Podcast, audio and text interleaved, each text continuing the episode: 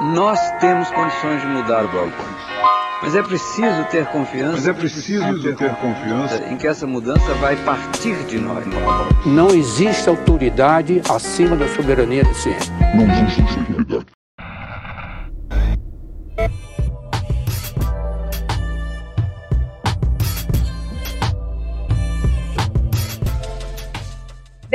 Bem-vindos a mais um episódio do Nós a Nutrição, um podcast sobre nutrição e seu contexto na vida contemporânea.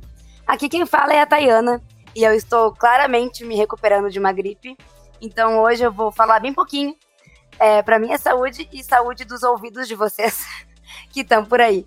É, no episódio de hoje do Papo Feito, a gente conta com a participação de convidadas especiais, algumas vocês já conhecem, outras ainda não. É, elas vão se apresentar logo logo. Então, dia 2 de junho é o Dia Mundial de Conscientização dos Transtornos Alimentares. Esse dia ele foi criado para expandir a conscientização global sobre os transtornos alimentares e é sobre isso que a gente vai falar hoje. É, vou deixar que as gurias se apresentem. O papo vai ser um papo feito, a gente vai conversando sobre vários tópicos sobre o assunto. Então, vou primeiro chamar a Fê, que ainda não participou. Fê, se apresenta para o pessoal aí.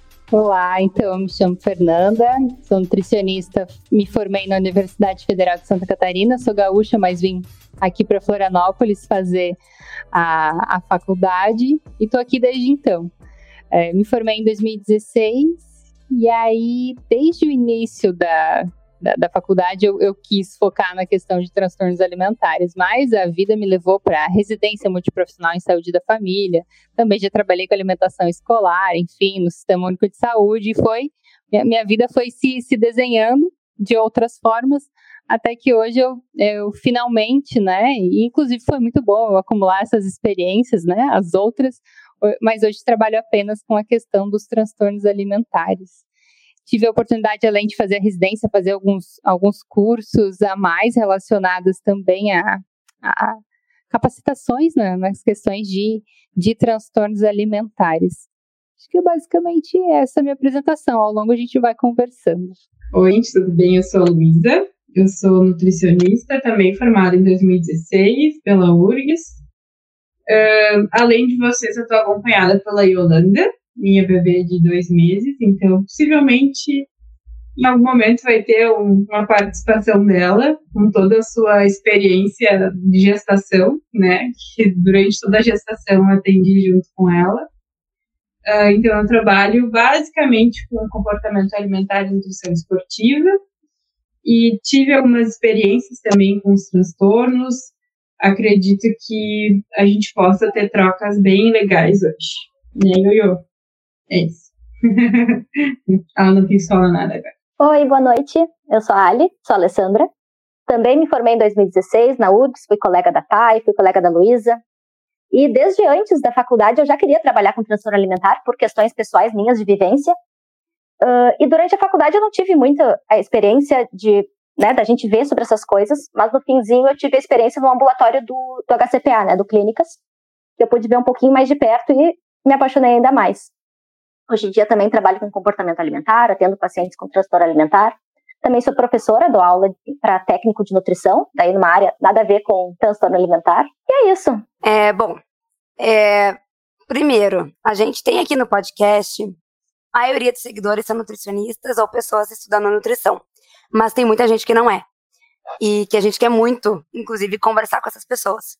Então, pensando que esse é um assunto ainda muito pouco discutido ou discutido de uma forma muito resumida em específicos transtornos, é, eu queria que uma de vocês se prontificasse a explicar o que, que são os transtornos alimentares primeiramente, assim? Então, eu posso começar e a gente vai, vai construindo.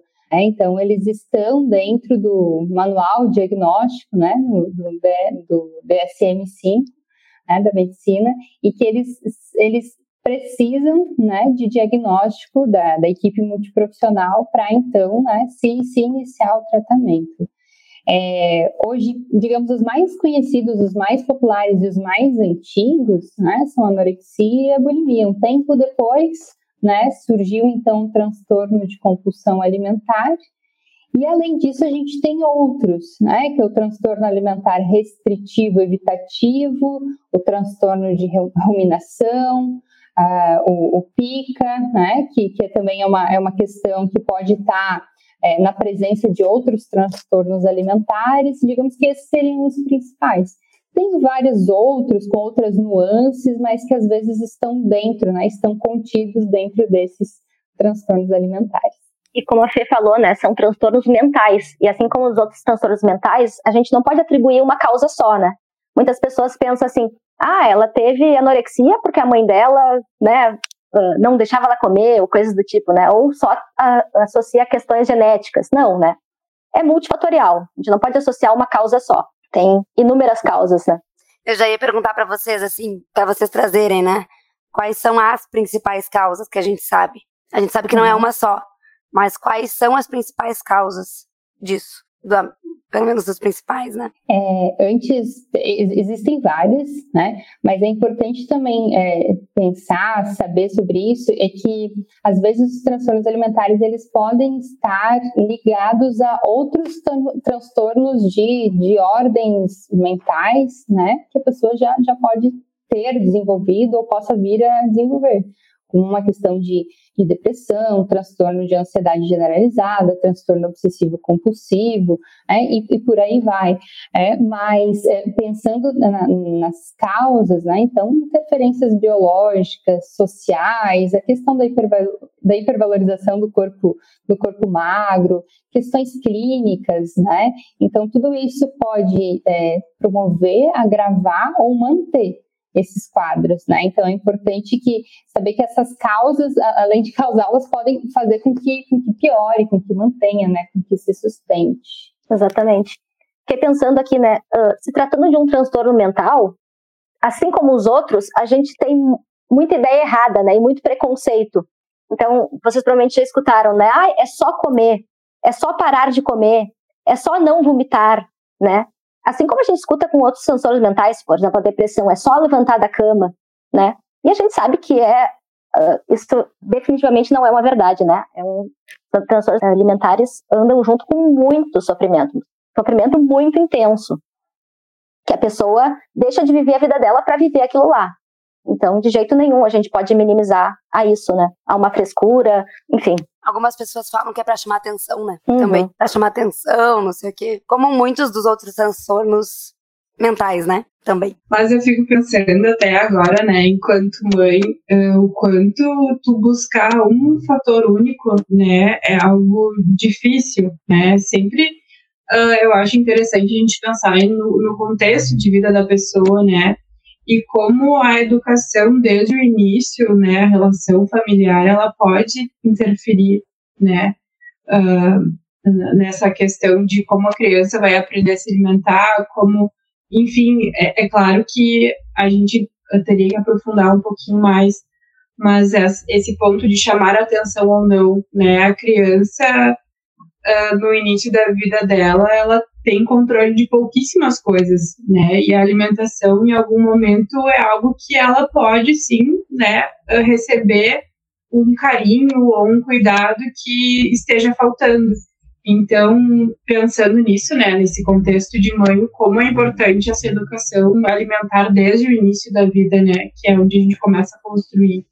Então, quando eu penso assim num fator causal, é difícil, né? São muitos fatores de risco, né? Isso que a Luísa estava falando também do educação alimentar desde, desde criança, mas também educação sobre o próprio corpo, sobre o autocuidado, sobre falar o que sente, né? Sobre saúde emocional. Então é uma são questões de saúde mental que são rodeadas de muitos estigmas, de muitos preconceitos. Né? Então, os filmes, nas novelas, se trata muito como a, a menina com anorexia, uma menina branca, uma menina rica, bailarina, é, e que e, e, e, todo, e todo esse contexto, né? Então caracteriza como uma população única e aí populações com outras cores, com outros aspectos, com outras uh, orientações sexuais talvez não se identifiquem também com aquele quadro, e aí é subnotificado, subdiagnosticado, é, e aí a gente entra em, em vários outros problemas, né? E aquilo que, que, que também foi falado sobre toda, toda a questão do, do, do preconceito que se tem com, com, as, com as questões, com as doenças de saúde mental, o quanto isso pode manter, o quanto pode agravar e afastar as pessoas dos, dos serviços, né? Então, por exemplo, saiu um, um, uma revisão de literatura em 2020 da população é, LGBTQIA+, sobre o quanto é difícil acessar né, é, os serviços de saúde, sobretudo quando há uma dificuldade na, nesse diagnóstico da população. Né? Então, os homens têm, as mulheres, elas têm aí uma prevalência muito maior nessas, nessas doenças, mas uh, dentro da população né, masculina, né, digamos assim, que também teria, teria um grande agravo na população, né, que, com outras identificações na sexualidade. Então, é sempre importante a gente ter esse adendo dentro desse, desse assunto, porque são populações com diferentes características, né, que às vezes não se sentem representadas. E aí, já entrando um pouquinho sobre elas, né, comentou da, da anorexia e da bulimia. Eu acho legal falar um pouquinho da diferença das duas, para quem tá ouvindo e não sabe, e já começar a pincelar essas principais, assim, essas mais comuns, como identificar quem está com isso ou aquilo, né, os, os efeitos que aparecem na pessoa, enfim, os comportamentos e tal. Acho que é legal de vocês já trazerem um pouquinho disso para depois a gente falar um pouco sobre qual é a população que mais aparece e também as populações que a gente acha que não aparece, mas está lá. Né? Então, vamos pincelar um pouquinho sobre isso. Acho que a Fê pode falar até melhor, uh, mas só lembrando, né, que transtorno alimentar não tem cara, que nem ela estava dizendo, né? Então, isso, né, de mulher magra, branca e tudo mais. Não, não tem cara. A gente não pode olhar para uma pessoa na rua e dizer, ah, essa aí com certeza tem anorexia, né? Essa aí com certeza tem compulsão alimentar. Não, a gente não sabe dizer nada olhando para uma pessoa. E que para a gente classificar como um transtorno alimentar, para dizer assim, ah, essa pessoa tem anorexia, claro, não somos nós nutricionistas que dizemos isso, né? É o psiquiatra. Ela tem que eh, cumprir uma série de critérios diagnósticos. Então, tem que fechar uma série de critérios para poder ter, né, eh, essa nomenclatura. Mas a anorexia nervosa, a principal característica é a perda de peso é, intensa né, e voluntária. É? Então, assim, não, não simplesmente perder o peso por uma, por uma doença, né? Mas é, é voluntário, existe, existe uma insatisfação e, e, muitas vezes uma se vê de um modo muito diferente, né? Se, se, se tem uma distorção de imagem associada e um desejo né, e uma insatisfação corporal, um desejo de, de perder peso, né? Pode ser com dietas extremamente restritivas, né? Pode ir começando aos poucos, pode começar de uma hora para outra, enfim, isso é muito, é muito individual, isso é muito singular. E dentro da anorexia, ela pode ser sub, é, subdividida de duas formas, que é a anorexia nervosa restritiva e a purgativa. É? Então, um erro que se tem é: ah, a pessoa faz uma dieta muito restritiva, não come nada, ah, tem anorexia. Ah, se vomita, tem bulimia. Não, dentro da anorexia podem ter práticas purgativas que a gente chama também.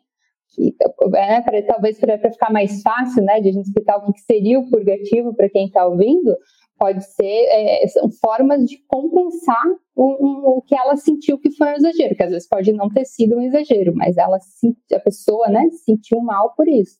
E pode ser com, com, pela indução de vômito, pode ser pela, é, pela utilização de laxantes, de diuréticos, é, excesso de atividade física e também muitas vezes é, pela utilização de medicamentos para outras finalidades né, que não tenha uma relação com emagrecimentos, mas às vezes medicamentos é, utilizados para diabetes, né, inibidores de apetite e vários, vários outros, né, além dos diuréticos, que eu não lembro se eu já, se eu já citei. Então, a característica principal, talvez, da anorexia seria essa, né? Uma perda de peso intencional. É, e começa normalmente cedo, né? Crianças na adolescência, naquela fase da puberdade. Então, é aquela pessoa, eu costumo dizer, aquela menina, né? Mas para não generalizar. Então, aquela pessoa que vai começar a comentar, tipo, ah, eu tô insatisfeita com meu corpo, eu tô me sentindo muito gorda, ou então, eu já comi, né, não vou comer, já tô sem fome, tô me sentindo enjoada, né, começa a vir vários motivos para não comer, começa muita perda de peso, né, é notável a perda de peso, uh, e eles sentem prazer com isso, né, obviamente. Eu acho interessante a gente olhar para para esse lado que é um transtorno mental, né? Existe uma doença mental que a pessoa não se entende, né, como fazendo algo negativo para ela, aquilo ali é, é ok, né? Tipo, tá tudo bem eu não comer, tá tudo bem eu comer chiclete a tarde inteira, eu me exercitar de forma excessiva, né? Aquilo ali é minha saúde. Então, um, essa característica forte, né, de eles não se perceberem como ser algo negativo, né, algo que é a favor para eles. Então, uh, eu acho que tem esse, essa carga assim por trás, né, e dessa complexidade do tratamento, que enquanto a pessoa não se percebe nesse, nesse aspecto e o quanto o rótulo do medicamento nesse momento ele é negativo, uh, é um pouco mais difícil, né, o tratamento. Então, a pessoa usar um medicamento psiquiátrico uh, muitas vezes é visto de forma negativa, né, e para esse tratamento o quanto esse cuidado é importante. Também tem muito a ver com a pressão estética que faz com que as pessoas achem que elas têm que estar magras e para isso elas têm que se exercitar e tudo mais. Quando a pessoa começa a perder esse peso, se exercitando muitas pessoas em volta começam a achar positivo também. E não percebem que isso é uma coisa negativa que a pessoa está fazendo. Né? Ai, que bom, tá se exercitando, tá, né, tá emagrecendo, que bom para ela. Só que não, não é um comportamento saudável mas as pessoas em volta corroboram com a, com a visão positiva disso, né, desse comportamento, até que percebe-se que isso está indo para um lado preocupante, mas isso às vezes demora, às vezes nem percebe, dependendo do, de qual peso a pessoa atinge. Normalmente é pelo peso, né, pelas marcas do rosto, enfim. É, mas tem também essa questão que as pessoas corroboram em volta, familiar e tudo mais, né? Exatamente, tem uma validação, tem uma valorização importante, pode ser visto como um sinal de superioridade, a pessoa consegue, nossa, eu adoraria ter essa doença, né? Então tem tem toda uma subjetividade aí e uma história também muito relacionada a algumas práticas religiosas de jejum para purificar, né, para a pessoa se livrar dos pecados. Então, assim, tem um elemento motivador que sustenta, que permanece também com a pessoa na prática. Né? Então, bacana essa, essa tua colocação mesmo. E quais que são os outros não tão óbvios que vocês querem trazer assim de exemplo para o pessoal? Que a gente não ouve tanto, mas que está aí e que as pessoas não vão perceber que está aí porque não sabem justamente perceber os comportamentos, né? Acho que a gente pode falar da compulsão alimentar primeiro, né? Que hoje em dia é muito confundido, né, popularmente com comer exagerado. Então, muita gente pensa, fala assim, né? Ah, eu tive um episódio de compulsão alimentar, eu comi uma caixa inteira de chocolate. Ou, ah, eu comi uma pizza inteira, eu tive um episódio de compulsão alimentar. E não, né? Para a gente fechar o diagnóstico de compulsão alimentar, é, tem vários critérios. E um deles é uma, comer uma quantidade muito grande de comida que outra pessoa na mesma situação não comeria. Normalmente comer escondido, sentir muita culpa depois de comer, ela não é acompanhada de nenhum tipo de compensação ou de purgação, né, o que difere da bulimia nervosa. Não é sempre uh, acompanhado com obesidade, né, a gente normalmente pensa, ah, a pessoa que tem compulsão alimentar tem obesidade. Uhum. Não. É, é, é uma característica, digamos, de forma corporal e de peso um pouco diferente, a anorexia, a bulimia, né, transtorno de compulsão uhum. alimentar, o transtorno de compulsão alimentar e a bulimia se, se assemelham, peso aí, eutrofia sobre o peso ou obesidade, mas não é uma regra que a pessoa esteja né, com, é, dentro de, de, um ou de outro, mas de fato é acompanhada, é, é, um volume de comida muito grande, né, um intervalo aí de talvez duas horas e que pode durar é, é pelo menos aí uma vez na semana, nos últimos três meses, né, também faz parte, faz parte do critério para começar a se desconfiar se isso faz parte do transtorno de compulsão alimentar e também é, pode ter critérios de tipos de alimentos que a pessoa escolhe, ou pode ser é, que ela escolhe, que ela planeja mesmo, né? Ou ela pode comer, comer uh, o que tiver ali à disposição, né? Então pode, pode ser qualquer. Também não tem esse critério do, do tipo de alimento, né? Se ela pode considerar aquele alimento ruim, pecaminoso, um alimento né, que está fora da dieta, ou pode ser qualquer outro alimento em excesso. E precisa necessariamente estar acompanhado de, de, de, de um sentimento de, de, fracasso, de dor, de culpa, de nojo, né? De um, algo mais autodepreciativo. E não é acompanhado de nenhuma compensação depois, né? Ou por excesso de atividade física, ou por, por todas aquelas compensações que a gente falou anteriormente, né, da, da purgação. Uh, falando de quantidades, claro, não existe um padrão, né? Todo mundo tem episódio de compulsão, come tal coisa em quantidade X, né? Mas para terem noção, porque a gente falou que não é uma caixa de bombom, não é uma pizza inteira, é muito além disso. Mas os relatos que eu recebo, né? É comer uma panela de arroz, depois comer uma, um pacote de pão com qualquer coisa que tiver, né? Uh, depois tomar sorvete, depois comer, né? É, são quantidades realmente muito grandes, até a pessoa tá desconfortável fisicamente, assim, não consegue fazer mais nada depois, tá se sentindo assim, ó, cheia, enjoada, passando mal, uh, até a comida acabar, né, não ter mais disponível. Então é um desconforto muito grande, assim, né, não, não é, ah, comia mais, eu tive um episódio de compulsão, né. É, e isso, a, a gente está falando de pessoas que não foram submetidas a uma cirurgia bariátrica, por exemplo. Né? Então, assim, é pouco falado, mas no pós-bariátrica, né, pode acontecer também a retomada ou então a iniciação de um transtorno alimentar. Então, assim, como que uma pessoa no pós-bariátrica com o estômago realmente muito reduzido conseguiria ter transtorno de compulsão alimentar? Também poderia ter. No entanto, é, é, dividido, né? Uma quantidade, é um volume que, se a gente for contabilizar no fim do dia, no fim de algumas horas, é um conjunto de, de uma quantidade muito elevada de comidas, mas que é consumida de minutos em minutos, de tempos em tempos, né? E que também poderia ser uma forma de um transtorno de compulsão alimentar. Claro, daí o diagnóstico, o tratamento pode ser que sejam um pouco diferentes nesse sentido, mas o mais importante de tudo, né, é, é que cada pessoa vai ser singular. A gente está trazendo esses pontos aqui de critérios diagnósticos, mas é isso, assim, o diagnóstico ele precisa de uma equipe multiprofissional para investigar e também para o tratamento, né. Hum. A gente associa muito a restrição com a anorexia, né? E pensa assim, não, então pacientes com compulsão alimentar, eles estão sempre comendo muito e são obesos, e estão sempre comendo uma quantidade muito grande, e, né, e nunca fazem, sei lá, dieta ou restringem. Sendo que não, né? Na prática a gente encontra pessoas que têm, restringem muito, tentam perder peso, estão sempre em tentativas de dieta, uh, e depois, né, acaba desencadeando uma compulsão alimentar.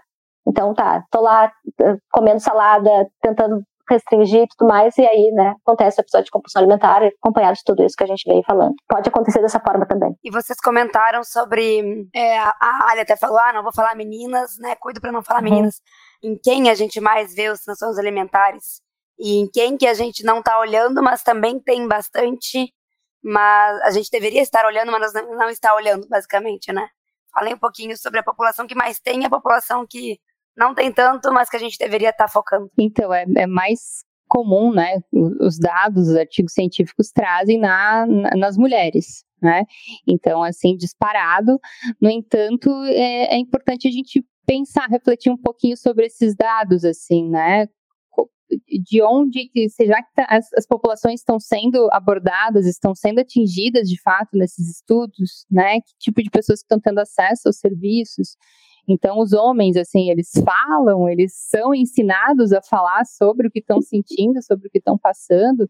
Então, assim, pode ter um viés enorme aí no meio desses dados epidemiológicos, né, por uma questão é, simples da fala, né, de, de alguém que não menciona o que está sentindo. Então é bacana a gente olhar para isso. E de idade, de fato, é, é, crianças, adolescentes, início da fase adulta, é mais comum mesmo, né? A bulimia também, até uns 25 anos, também, também é mais comum no início da vida adulta. No entanto, a gente não pode descartar. A minha primeira experiência de atendimento de anorexia foi com uma senhora de 65 anos. É, então, ela ela ela estava mantendo uma anorexia por esse tempo, por todos esses anos. É, e aí é, era uma coisa que a família via como uma forma de ela chamar atenção, como uma forma. Não admitia também, estava em negação, mas ali era muito claro, né, que era um processo de anorexia nervosa restritiva.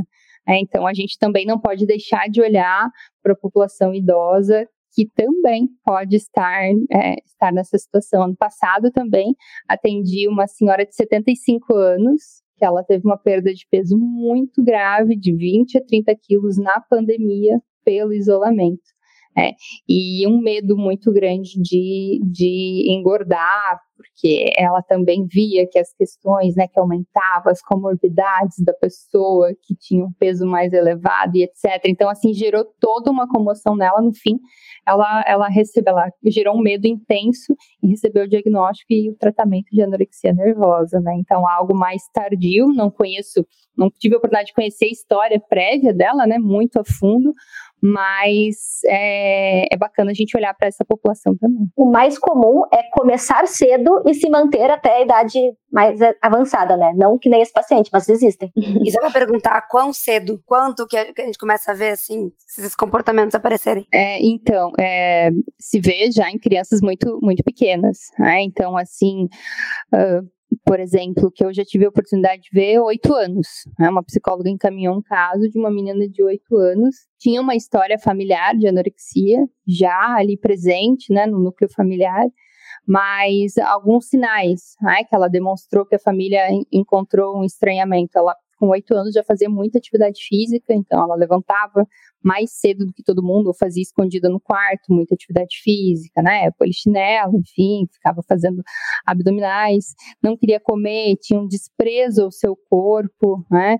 É, mudou a atitude dos tipos das roupas, não queria brincar, não queria entrar na piscina, enfim, várias, várias situações até se chegar nessa, nessa suspeita de, de diagnóstico. Então, realmente pode ser muito cedo. Na fase ali também que começa a mudar o corpo da menina, né? Então, também é, é bem comum. Transtorno de humor, transtorno de personalidade, Isso. né? Se vê muito mais na bulimia, enquanto que uma característica da, da anorexia é aquela pessoa é, muito obediente, né? Muito perfeccionista, é que tem muitos, muitos medos, às vezes até dificuldade de se comunicar. Exatamente, tira boas notas, a filha perfeita que não incomoda, né? Uh, e pensando nisso, né, de, de prevalência, eu acho interessante a gente pensar que existe uma ascensão, né, nos casos de homens com transtorno, e, e, eu fico pensando no esporte, né, que uma, uma das coisas que acontece é que muitas vezes as crianças começam a treinar uma modalidade muito cedo, uma idade em que o corpo não está ainda com as características do seu próprio biotipo, né, então existe uma tendência de chegar na fase jovem adulto que aquele corpo ele não serve, né, para aquela modalidade pensando em desempenho, então pode ser que uma criança tenha um corpo para jogar um, uma modalidade de, de equipe, enquanto ela está fazendo, sei lá, ginástica, né? Que é uma modalidade que exige uma composição corporal de pouca gordura, massa muscular. Então, isso pode né, ser um agravante, um fator de risco para desenvolver algum, alguma questão né, nesse, de, de saúde mental em relação à forma de se alimentar. Considerando também né, que existe uma cobrança saúde, menino, que existe uma importância uh, em relação à composição corporal, né, uma cobrança. Então, finalizando, é, acho que é interessante a gente considerar isso, né, o quanto uh, começar uma modalidade esportiva de, de forma muito cedo, né, sem a, a, não é uma certeza, mas sem considerar que talvez o meu corpo não seja o mais adequado, pensando em padrões, né, e o quanto isso pode interferir na minha concepção, né, na minha identificação de imagem em relação aos outros também. É interessante porque a Fê trouxe o exemplo da bailarina, né? E eu fiz balé dos meus 3 até os meus 17 anos. É, e a gente via muito várias coisas que vocês trouxeram. Então, no balé, a gente faz muito exercício físico, não parece, mas ele é um exercício pesado, principalmente mais na adolescência, que a gente pega mais vezes na semana, mais horas por dia, enfim, né? A gente vê uma cobrança muito grande no corpo, porque bailarina tem que ser magra, tem que ser esguia para ser levantada pelo bailarino e para para média de peso das escolas de balé e tal, que até hoje é uma cobrança muito grande. Então, quando tu vai tentar ser bailarina profissional, tu tem que ter um peso X, uma altura X, enfim. Então tem uma cobrança muito grande e o balé, ele vai muito na disciplina, nessa coisa de ser organizada, que é uma coisa que eu agradeço o balé por ter me trazido, né? Não cheguei a ter questões com meu corpo no balé, graças a alguma coisa, mas enfim, é, porque estímulos tiveram, mas eu via muito nas minhas colegas esses comportamentos iniciais. Claro, na época eu não entendia, fui entender depois, né, estudando e tal.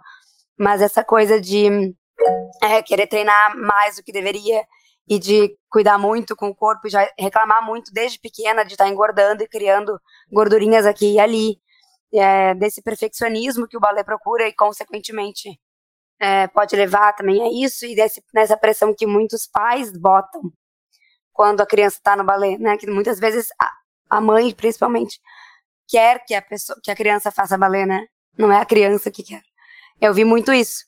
Então, isso era bem comum nas minhas colegas. Eu acho que muitas puderam, talvez tiveram isso e eu nem não sabia identificar isso, né? E acho que tu falou algo bem importante, assim, o quanto a personalidade, ela pode ser um fator de risco, né? Porque, de certa forma, a disciplina, ela faz parte uh, da rotina do atleta, né? Seja a modalidade que for isso é bem visto, né? Então, ah, se eu me comprometer muito com a dieta, se eu me comprometer muito com o exercício, com a rotina de treinos, isso é bem visto, né? Mas ao mesmo tempo é um tiro no pé para outras questões. E, e, eu me lembro, eu fiz estágio num clube daqui de Porto Alegre e a gente acompanhava as meninas da ginástica artística, né? Existia uma cobrança muito grande em relação ao peso próximo às competições.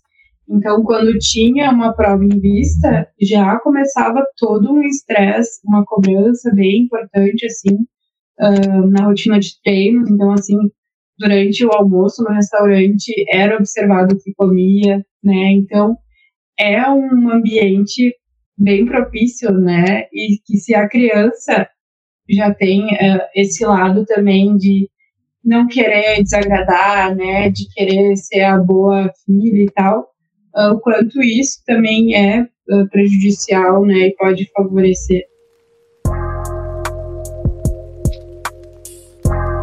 Gurias, eu queria ver de vocês também um pouquinho de por que, que vocês começaram a trabalhar com isso e se interessar no assunto e por que, que vocês acabaram nesse, nessa forma de tratamento, que depois eu quero falar um pouquinho mais sobre tratamento, mas por quê? O que, que levou vocês a isso, basicamente? Uh, eu, então, claramente me interessei por uma questão pessoal minha, porque eu tive bulimia por muitos e muitos anos da minha vida.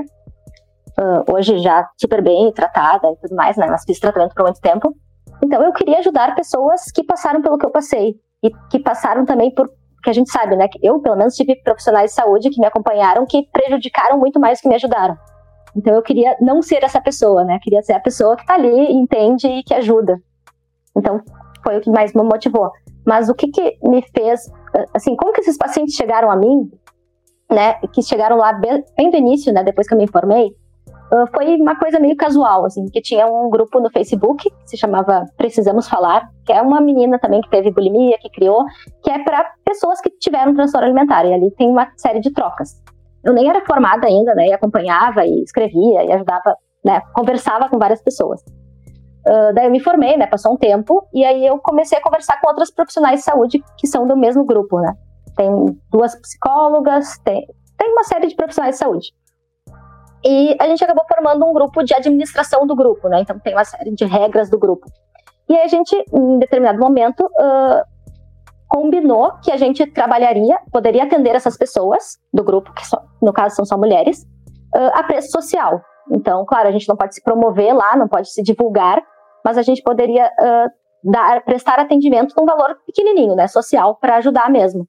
E aí as pessoas começaram a chegar, né, começaram a me procurar e procurar as psicólogas também. E eu precisei estudar mais, né, ir mais atrás e aprender mais, e, né, meio que me, me obriguei a isso. Mas até hoje eu não fiz nenhum, nenhuma especialização, né? Eu tenho pós em comportamento alimentar, mas eu não tenho nenhum aprimoramento no bullying, que é uma coisa que eu quero muito, nem nenhum outro título de especialista em transtorno alimentar. Mas ainda quero, é algo que eu quero muito, né? Ter. Mas tem a vivência, né, Ali? Que é difícil. Ah, com certeza. É, achar pessoas que estejam tratando, que tenham já vivido essa experiência. E é muito legal de ouvir falar abertamente sobre isso. Eu lembro a gente estudou juntas do início ao fim da faculdade, né? Eu achava muito legal a Ali na faculdade, super trazendo a sua vivência, assim, sem nenhum problema. É, inclusive, aprendi muito contigo sobre isso, às vezes mais do que nas aulas que a gente teve, porque eram pinceladas, e tu me trouxe muita coisa da vivência e dos códigos de comunicação e tudo mais que se tem quando se está vivendo isso. É, e é muito bom te ouvir falar assim abertamente sobre e saber que tu vai sentir, tu vai saber, vai ter empatia pelo, pela pessoa porque tu viveu uma das coisas daquilo ali, né? Então é bem legal. Não é algo essencial, né? Porque, claro, imagina se, por exemplo, psicólogo, né? Tudo que o tivesse que passar pelo tudo que os pacientes passam, né? Não teria como. Não, imagina, Mas, não tem como. É. Mas às vezes ajuda, pode ter profissionais que atrapalham, né? Se, se a pessoa tiver ainda né, na fase aguda da doença, ou enfim, né, tiver ainda sofrendo tudo aquilo, claro, não tem condição nenhuma de ajudar outras pessoas com transtorno alimentar. Mas alguém que já passou por isso, né, que já fez tratamento, que tá bem, ok. É que às vezes isso é um fator importante para a pessoa confiar, né? Porque nem sempre a pessoa que está com transtorno quer, quer o tratamento, acha que precisa de ajuda, assim como os transtornos mentais, né? E uma pessoa que já passou por isso talvez seja uma porta para isso é. acontecer, né, de forma. Então é. é interessante, não, como tu falou, não é requisito, óbvio que não. Mas talvez tenha um fator positivo de confiança mesmo, né? De saber que é, vai conseguir se abrir melhor, enfim. Ou que pelo menos não vai ser julgada, né? Uh, essa semana uma paciente me disse, ela, é ela tem bulimia, ela provoca vômito, ela falou que ela foi na dentista dela, que já é de anos, e a dentista disse assim: Eu já te disse que se tu continuar fazendo isso, teus dentes vão. E começou a falar, né? E aí ela me trazendo assim, tipo, é, assim, como se fosse, ah tá, então parei, né? Como se fosse algo assim, uma escolha dela, como se fosse fácil.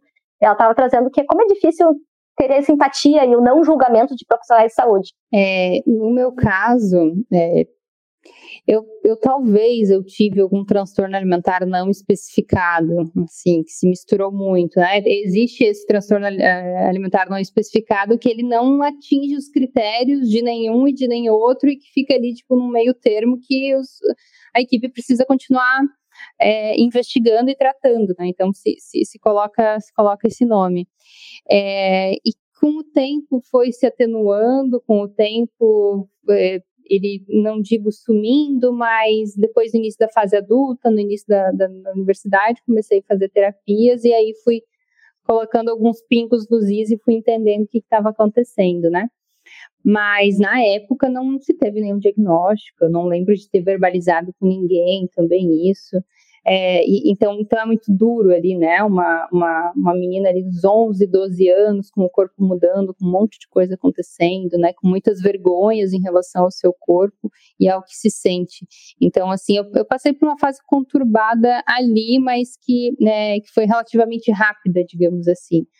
É, e, e, na, não foi esse um dos motivos que eu busquei fazer nutrição, né, como é em alguns casos, então foi, foi, por outras, foi por outras questões que eu acabei caindo na nutrição e fui sentindo muita falta. Ué, como que não se fala disso dentro da universidade? Então, eu tive uma disciplina, a gente deu uma pincelada em epidemiologia, outra pincelada em psicologia da nutrição, aquelas aulas que a gente apresentava os seminários sobre o assunto e assim foi foi assim uma, uma vergonha. A, a, quantidade de o, o, pouco o pouco diálogo que se teve. Então eu sempre fui lendo né elementos a mais ali dentro da universidade mesmo participando de, de, de disciplinas extras dentro da psicologia dentro da sociologia da antropologia da geografia né para entender vários fenômenos ali relacionados à alimentação à, à construção dos nossos corpos né e de toda a cadeia alimentar, e isso foi me chamando muita atenção. Até que eu acho que o que foi o fator que mais definiu com que eu quisesse realmente falar sobre os corpos, sobre né, a defesa do, do, dos corpos e sobre a proteção né, disso, foi quando eu comecei, quando eu, eu entendi que eu era feminista né? Quando eu percebi que, que o feminismo tinha muita relação e que poderia é, proporcionar um debate muito mais aprofundado relacionado a isso, né? A defesa dos corpos, enfim. E aí eu fui estudando, estudando cada vez mais. E até que quando eu comecei a trabalhar dentro do Sistema Único de Saúde, é, enfim, foi incrível, foi uma experiência maravilhosa na minha vida, mas eu tive contato com alguns profissionais que eu via como não digo reforçadores, mas talvez mantenedores de determinados quadros, né, que proporcionavam ali um medo de determinados alimentos, ou então uma um, um, estigma, né, relacionados principalmente ao corpo gordo, principalmente, né, a questão da, da obesidade, isso foi me trazendo um incômodo e cada vez mais eu fui estudando para conversar com os profissionais, ora, né, então essa tua postura pode causar isso, isso, isso, aquilo, né, pode ter um desfecho muito grande. E eu comecei muito mais ali na tentativa de dialogar melhor de uma maneira mais qualificada com os meus colegas, do que é, do que por uma demanda, né? Diferente um pouco da Alessandra. Então, com, aos poucos, né, à medida com que eu fui, a, com que eu fui é, estudando mais, essas demandas foram, foram aparecendo. Então, foi algo que eu fui, digamos assim, me apaixonando e estudando à medida com que o tempo foi passando. Eu fiquei pensando, assim, o que trazer sobre isso, né? E que eu acho que uh, é algo que foi acontecendo também, não foi planejado, né? Acho que quando tu entra um, quando tu entra no mundo, assim, né, digamos, no mundo do comportamento alimentar, tu começa também a estudar e ver casos de transtorno alimentar. Então, acho que uma coisa foi unindo a outra, né? Uh, eu tive experiências também uh, durante a residência, eu também fiz residência, eu pude fazer um estágio no serviço de nutrição do Ambulim, né? Eu fazia parte da, da enfermaria, né? Fiquei por um tempo lá, então eu pude ver e ver muitas coisas. Então, acho que uh, nesse sentido uh, eu acabei vivendo um pouquinho mais esse é, essa questão de saúde, né? A gente encaminhando para o encerramento da conversa, assim, é, como que é o tratamento disso? Quem é que está envolvido? Como é que a Nutri se envolve? E onde que as pessoas podem procurar, é, além da, dos atendimentos particulares, o que, que é possível encontrar, né? O que, que vocês recomendam para as pessoas que, ouvindo isso, identificaram alguma coisa e precisam procurar por ajuda, assim? Talvez o primeiro caminho é entender, né, o que está acontecendo, assim, com ela e, e, e, conversar com pessoas ao redor, né, conversar com rede de apoio, tentar alternativas, é, buscar terapia, é, talvez o, o, o, caminho, né, pelo menos o caminho das pessoas que eu recebo, 95% dos pacientes que, eu, que chegam até mim são pessoas encaminhadas por, por psiquiatra ou por psicólogo. Eu vejo esse fluxo acontecendo, né, de, de forma primeira, assim, com, com esses profissionais. É... E são eles que dão o diagnóstico também, né? Isso, exatamente. Não é a Nutri. Exatamente. É, a gente pode desconfiar, né? Pode chegar alguém até nós, a gente desconfiar ali, é, fazer né, uma, uma série de montar um quebra-cabeça, mas a gente vai precisar encaminhar isso, né? Junto com, com laudos, com relatórios para ajudar nesse, nesse diagnóstico. Mas conversar, ter uma rede de apoio e, e buscar conversar com esses profissionais. E aí, em algumas capitais do Brasil até se tem serviços especializados, né? Mas hoje com a questão do trabalho online a gente consegue, né, atingir grupos, até grupos de apoio a familiares, né, lá do, do Ambulim, o grupo de, de né, que é, o, que é o centro especializado nesse, nos transtornos alimentares, né, que é referência na América Latina, mas uh, agora digamos que facilitou um pouco com a questão do online, senão ficava, senão é muito restrito às grandes capitais ter serviços especializados, né, mas que isso não seja um impeditivo, né, que psicólogos da região, nutricionistas, médicos, né, possam também auxiliar nesse sentido. E, uma, e algo que eu, que eu quero dizer que também é muito importante é que, em muitos casos, paciente ele pode estar tá em uma fase de negação ou numa fase de pré-contemplação, nem está vendo, ele nem sabe o que está acontecendo, não vê como um problema. E aí é por isso a grande importância da divulgação, né, como episódios, enfim, e, e, e debate sobre debate sobre o assunto para que pessoas ao redor, nossas amigas, amigos, nossos familiares, nossos parceiros, eles, eles possam é, entender que tem apoio, né, das pessoas ao redor. É, acho que a Fê já falou muito bem sobre essa questão do tratamento. E a gente não faz nada sozinhos, né? Nutricionista sozinha, um paciente de transtorno alimentar é, é muito pouco, né? É uma equipe mínima, né, de psicólogo, psiquiatra, nutricionista, e os outros podem vir acompanhando outros profissionais de saúde. Pode entrar fisioterapeuta, profissional de educação física, terapeuta ocupacional, né, então a depender da, do local que a pessoa está, ela pode ter realmente uma, uma equipe bastante ampla, bem complexa, né, que possa, que possa auxiliar. Os pacientes que chegam a mim hoje não são aqueles pacientes uh, numa fase muito grave, que estão prestes a ser internados. Normalmente são pessoas que já sabem do seu transtorno alimentar, que já fazem acompanhamento com psicólogo faz tempo, que já têm esse transtorno alimentar faz tempo, e aí vem, chega a mim com uma, assim, né, preciso de ajuda nessa parte também, né, mas são pessoas conscientes. Uh, mas, ao mesmo tempo, também tem muita coisa de deles não saberem, do tipo, não que não saiba que tem o transtorno alimentar, porque eles já chegam com esse diagnóstico, né? E já passaram por vários nutricionistas, já trocaram de psicólogo, enfim. Mas no sentido de, por exemplo, uma paciente com transtorno uh, da anorexia, né? Anorexia nervosa. Acha que tá super bem já. Não, eu tive anorexia, mas agora eu tô super bem e né, tô tratando, mas eu te procurei porque eu quero, enfim, melhorar minha alimentação. E aí uh, traz relatos do tipo, ah, eu sinto muita dor de estômago sempre que eu como algo como um doce ou como uma fritura. Né? Dói, dói muito meu estômago. Ah, e com outros alimentos isso não acontece? Não, é só com isso. Né? Pão integral não, não dá dor de estômago, mas farinha branca me dá dor de estômago. E, coincidentemente, os, os alimentos que dão dor de estômago são aqueles que ela sente culpa, né? Uh, ou coisas do tipo, né? Uh, sintomas que para outra pessoa talvez seria, ah, ok, talvez ela tenha alguma questão de estômago, vamos fazer um exame, né? E, e né, tem que fazer, né? Tem que investigar de qualquer jeito. Mas que muitas vezes uh, tem isso que a pessoa não associa, né? Ela não se dá conta que aquilo também é um sintoma do é, transtorno. Exatamente. E a, e a base do, do, do, tratamento, né? Qual seria o papel da, da nutricionista nesse sentido?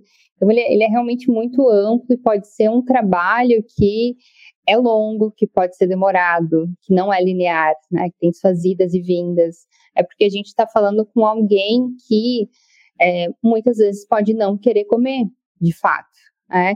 É, é, é comum, inclusive é natural, uh, às vezes, alguns adolescentes né, que eu atendo não não gostar ser um nutricionista ser o profissional que ele mais detesta de todas as de, de, de toda a equipe multiprofissional, né? Porque vai tocando, vai estar tá tocando realmente na, na ferida que está ali aberta.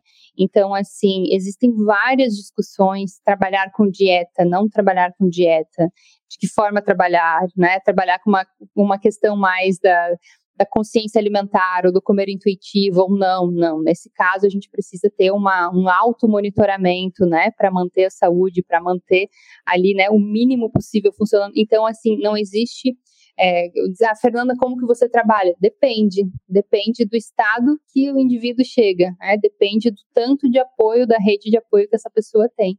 Então, assim, a gente pode trabalhar muito bem com, com comer intuitivo, muito bem com mindful eating, né? Em inúmeros casos, mas em alguns casos a gente vai precisar ter um monitoramento, ter, ter algo realmente bastante aprofundado, bastante específico, né?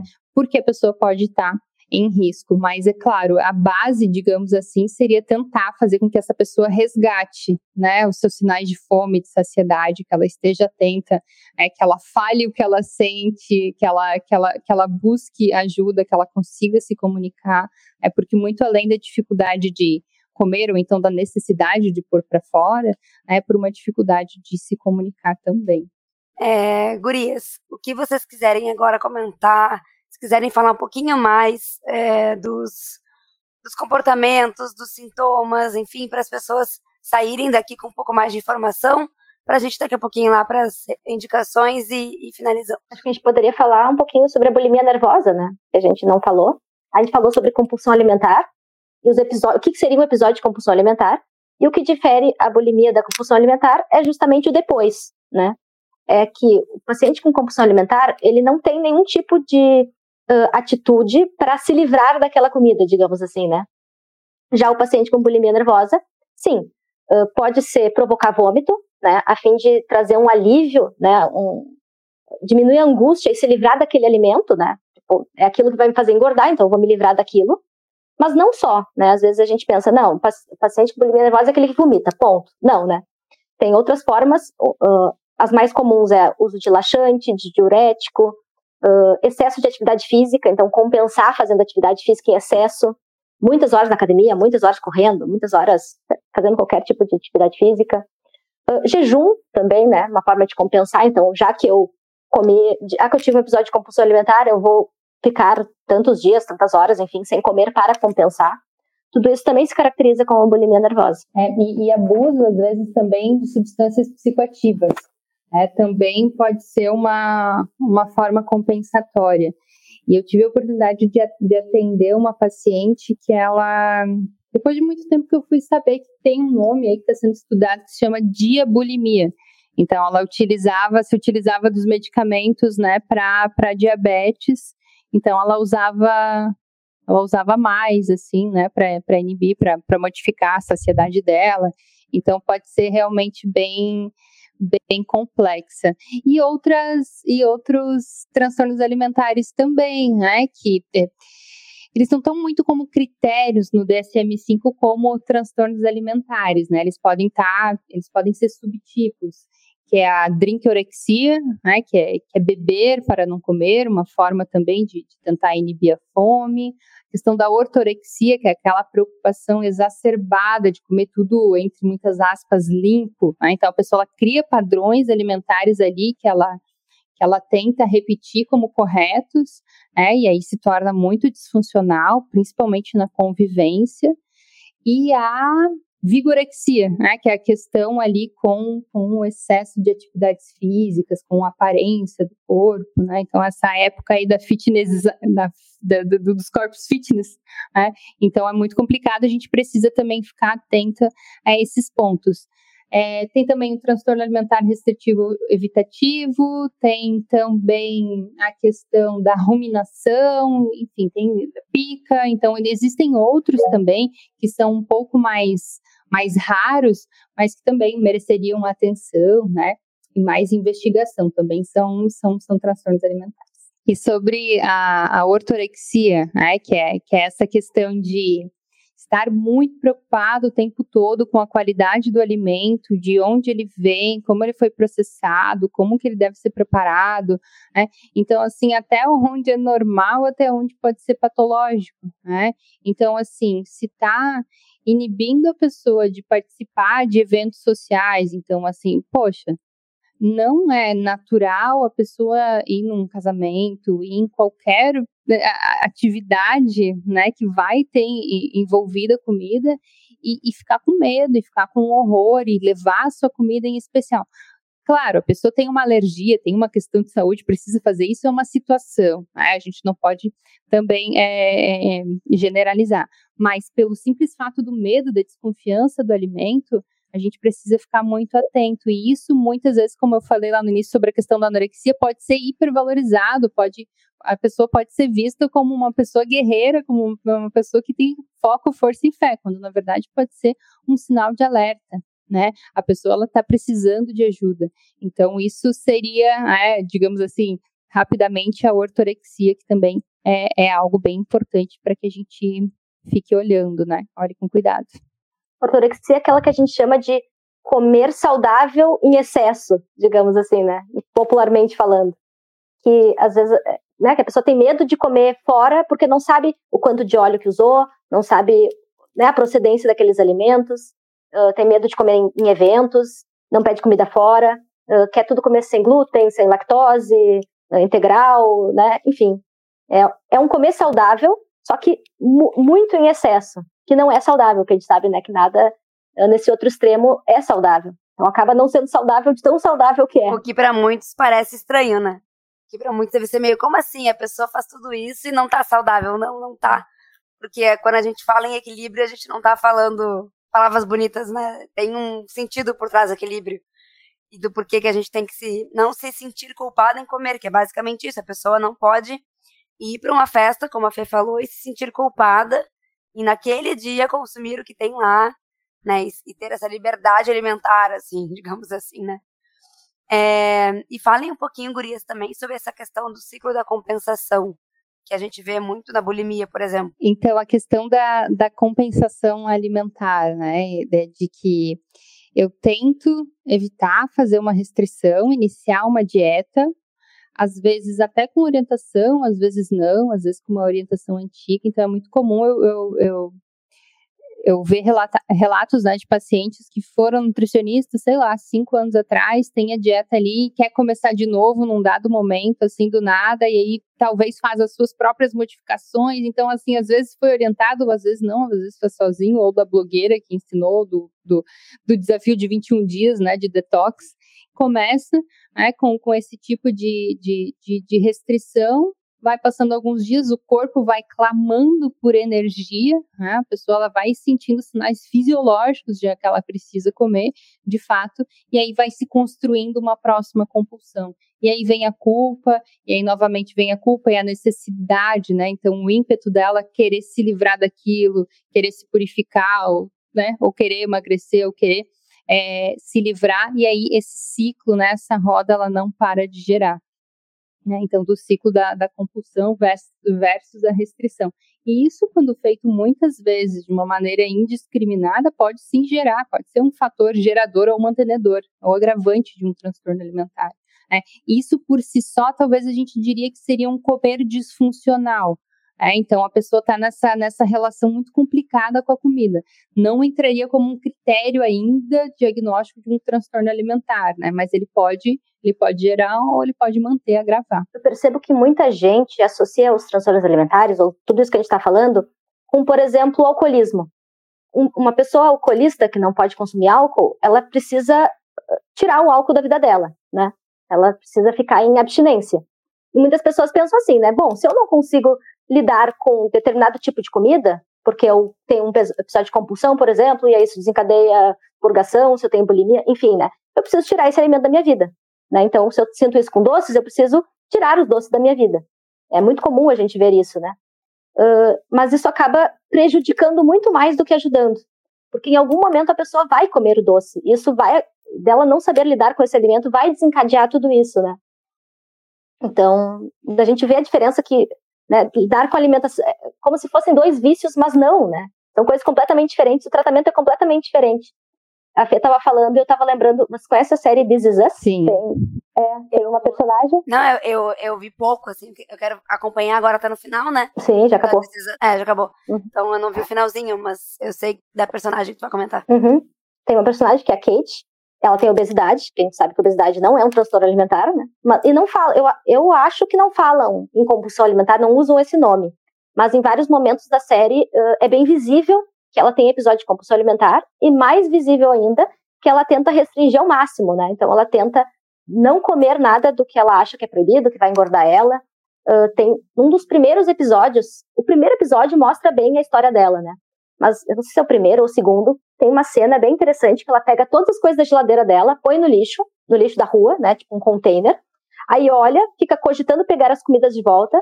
Aí tem um, uma outra vizinha passando com um cachorro que, que, fez cocô num saquinho. Ela pede o saquinho do cocô do cachorro para botar em cima da comida que tá no lixo, para ela sentir nojo e não comer, né? Então, tipo assim, eu, quero, eu preciso excluir isso da minha vida. E esse excluir isso da minha, da minha vida que causa, não, não é unicamente, né, mas a gente sabe que colabora muito com os episódios de compulsão, né, que contribuem para a obesidade, enfim, né, um ciclo eterno. É, e, e, continuando com isso, assim, como que a gente poderia diferenciar, identificar o que seria um, um, um comer disfuncional, um comportamento alimentar que pode causar, que pode vir a, a gerar um problema aí a médio e longo prazo. Então, são, são vários, vários elementos que a gente pode elencar e quero que vocês tentem ir, ir me ajudando, assim, além da culpa ao comer, é, então, a pessoa se sentir muito culpada. Às vezes a pessoa se sente culpada por sentir fome, ela não admite, ela não honra a fome. Então, ué, nossa, faz duas horas que eu comi, eu já tô com fome. Não, não pode ser verdade. É. Quando às vezes pode, depender do que ela comeu, pode sim ser verdade. Pode ser uma fome genuína ali, uma fome natural. Mas sente culpa de comer, culpa de sentir fome. É, define o seu dia como bom ou como ruim pelo que comeu. Então, hoje o dia foi bom ou não, hoje o dia foi um lixo. Né? E aí isso pode gerar uma, uma uh, próximas compulsões.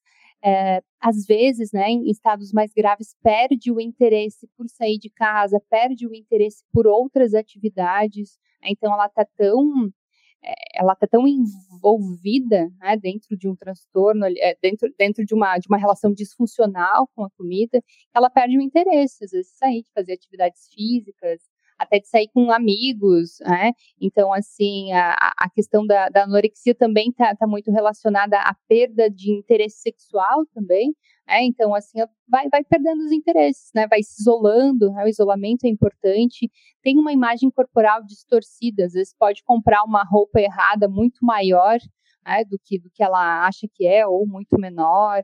Uh, em casos mais graves, né, de fato, de transtornos alimentares, dirige-se ao banheiro logo depois de comer, né, provavelmente para uma purgação, uma modificação brusca de peso, uma, uma dificuldade de, de, se perceber, uma constante comparação com corpos alheios, e por aí vai. Não sei se vocês têm outros elementos que a gente poderia ajudar a diferenciar né, do que que seria algo problemático que precisaria de ajuda, de um alerta. Quando tem sofrimento envolvido e quando traz prejuízo para a vida dessa pessoa, eu acho que já é um sinal de alerta, né? Porque uma coisa é a pessoa se olhar no espelho e pensar, ai, não tô ok com o meu corpo hoje, né? Não tô me sentindo bem com ele.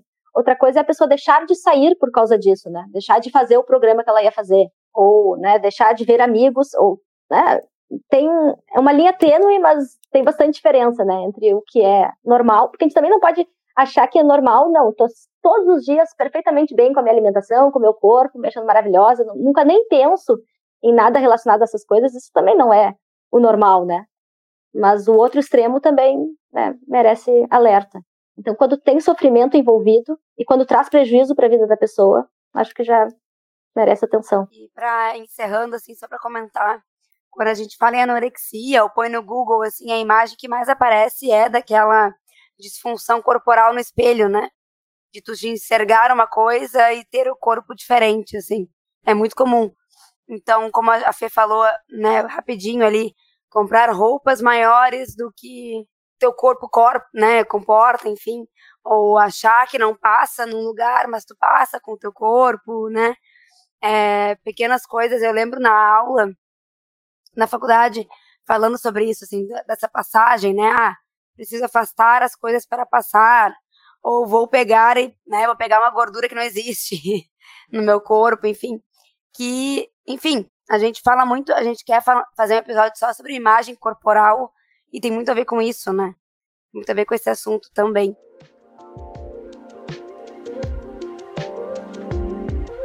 É, gurias, pra gente finalizar, então, a gente tem um momento casca de nós, que é o momento em que a gente começa a dar as nossas indicações para nossos ouvintes, que podem ser indicações de filmes, séries, livros, é, YouTube, canais no YouTube, né, Instagrams, outros podcasts que falam sobre o assunto, que podem complementar, ou outros assuntos relacionados à nutrição que vocês queiram deixar para o pessoal. Então, quem tiver indicação, pode pegar esse momento aí e já indiquem também o arroba de vocês para o pessoal seguir. Beleza. É, eu quero indicar um livro que ele se chama Do Altar às Passarelas, né, que é da Cibele Weinberg do, e do Taki Cordaz.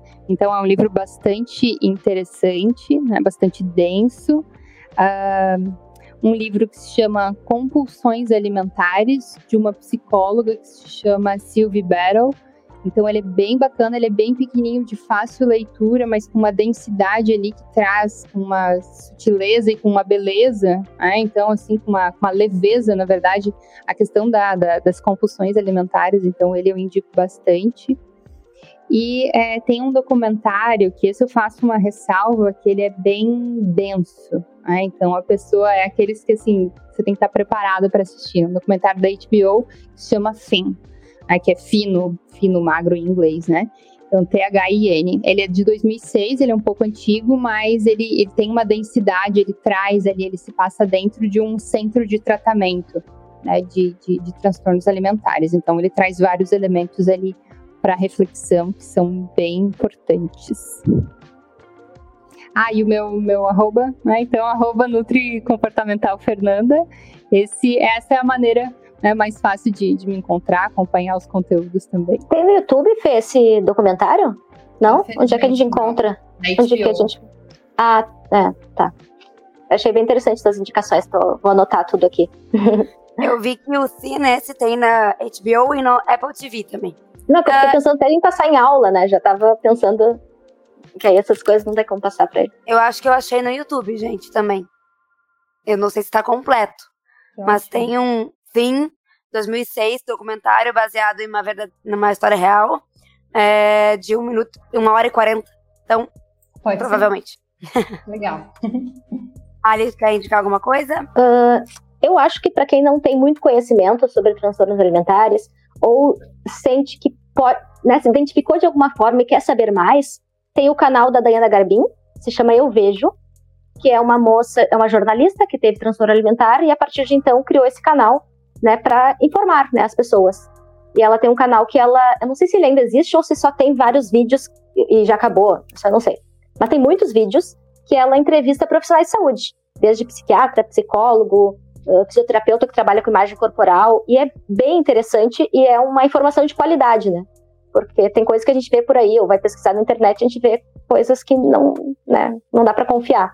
Então acho bem interessante esse, esse canal para quem quer entender um pouquinho mais. Eu entrei aqui, o último vídeo é de 11 meses atrás, mas todo o conteúdo tá lá. Então quem quiser, né, olhar. E ela é a escritora daqueles livros, né, que ficaram bem uhum. famosos. Uhum é, fazendo as pazes com o corpo, a vida perfeita não existe, né? Acho que é isso.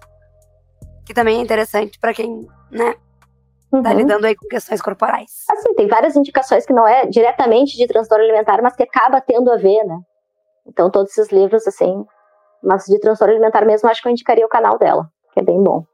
E teu arroba? É, arroba alessandrabear.nutri. Eu até fiquei pensando que mudou recentemente. então, arroba alessandrabear.nutri. É, então, é, agradeço o convite, é sempre um prazer estar aqui. Espero que, se por acaso, né, alguém que esteja nos ouvindo tenha se sentido, um, tenha se identificado com algo que a gente trouxe, que acredite, tenha coragem de, de olhar para isso também, porque é algo que é importante, né? Tem uma ah, repercussão grande na nossa saúde, na nossa qualidade de vida, e que não se sinta envergonhado, envergonhada em relação a isso, né?